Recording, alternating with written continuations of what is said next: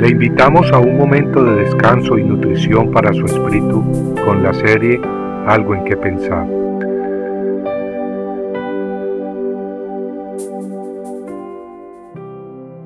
Fortaleceos en el Señor y en el poder de su fuerza. Efesios 6:10 Estaba acampando en las montañas de California con mi esposa e hijos.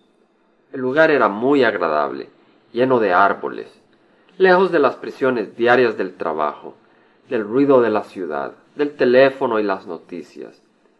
Qué agradable resultaba poder gozarse de la majestuosa creación de Dios.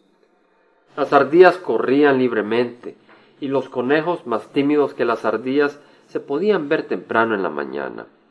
Habíamos ido a finales de junio, cuando el clima era bastante cálido, pero no sofocante, y muy fresco, más bien agradablemente frío en la noche.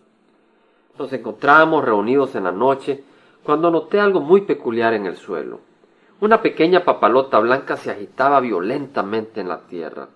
Daba vueltas en círculos, moviendo sus alas bruscamente, como si su vida dependiera de ello. Y de hecho, su vida dependía de ello. Pero ya era demasiado tarde. Las hormigas de la montaña, que son muy agresivas y decididas cuando atacan, se estaban tirando sobre ellas en una lucha por destruir sus habilidades y así apoderarse de ella y devorarla. Se subían a sus alas, sobre su cuerpo, sobre sus patas. La lucha era realmente violenta, tenaz, de vida y muerte. En la mañana siguiente no encontramos ni rastros de la papalota. El enemigo había triunfado. Nuestros ojos naturales no lo ven, pero en el campo espiritual se libra una lucha muy violenta y agresiva. Pedro escribió en la primera epístola, capítulo 5, versículos 8, Sed de espíritu sobrio, estad alertas. Vuestro adversario el diablo anda al acecho como león rugiente, buscando a quien devorar.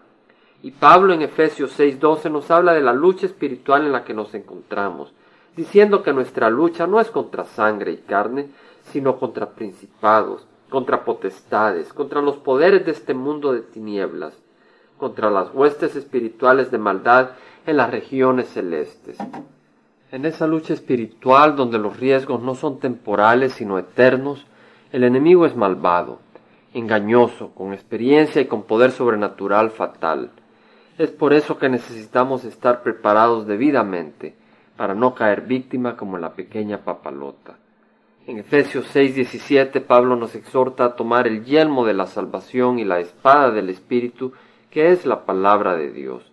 Con esa palabra santa y poderosa podemos guardar nuestras vidas del error y del engaño de Satanás. Con esa palabra podemos penetrar el campo enemigo para libertar a quienes se encuentran encadenados y esclavos del maligno. Amigo, armémonos con la armadura y las armas de Dios, su santa palabra, la fe y la oración en espíritu y verdad. Sin ellas somos presa fácil del enemigo, mas con ellas tenemos poder sobrenatural para vencer, para derribar y destruir grandes fortalezas. Compartiendo algo en qué pensar, estuvo con ustedes Jaime Simán. Si usted desea bajar esta meditación, lo puede hacer visitando la página web del Verbo para Latinoamérica en www.elvela.com. Y el Vela se deletrea E L, B de verdad, E, L, A, donde también encontrará otros materiales de edificación para su vida. Puede también escribirnos al Vela Pio Box 1002 Orange, California 92856, Estados Unidos. Dios le bendiga.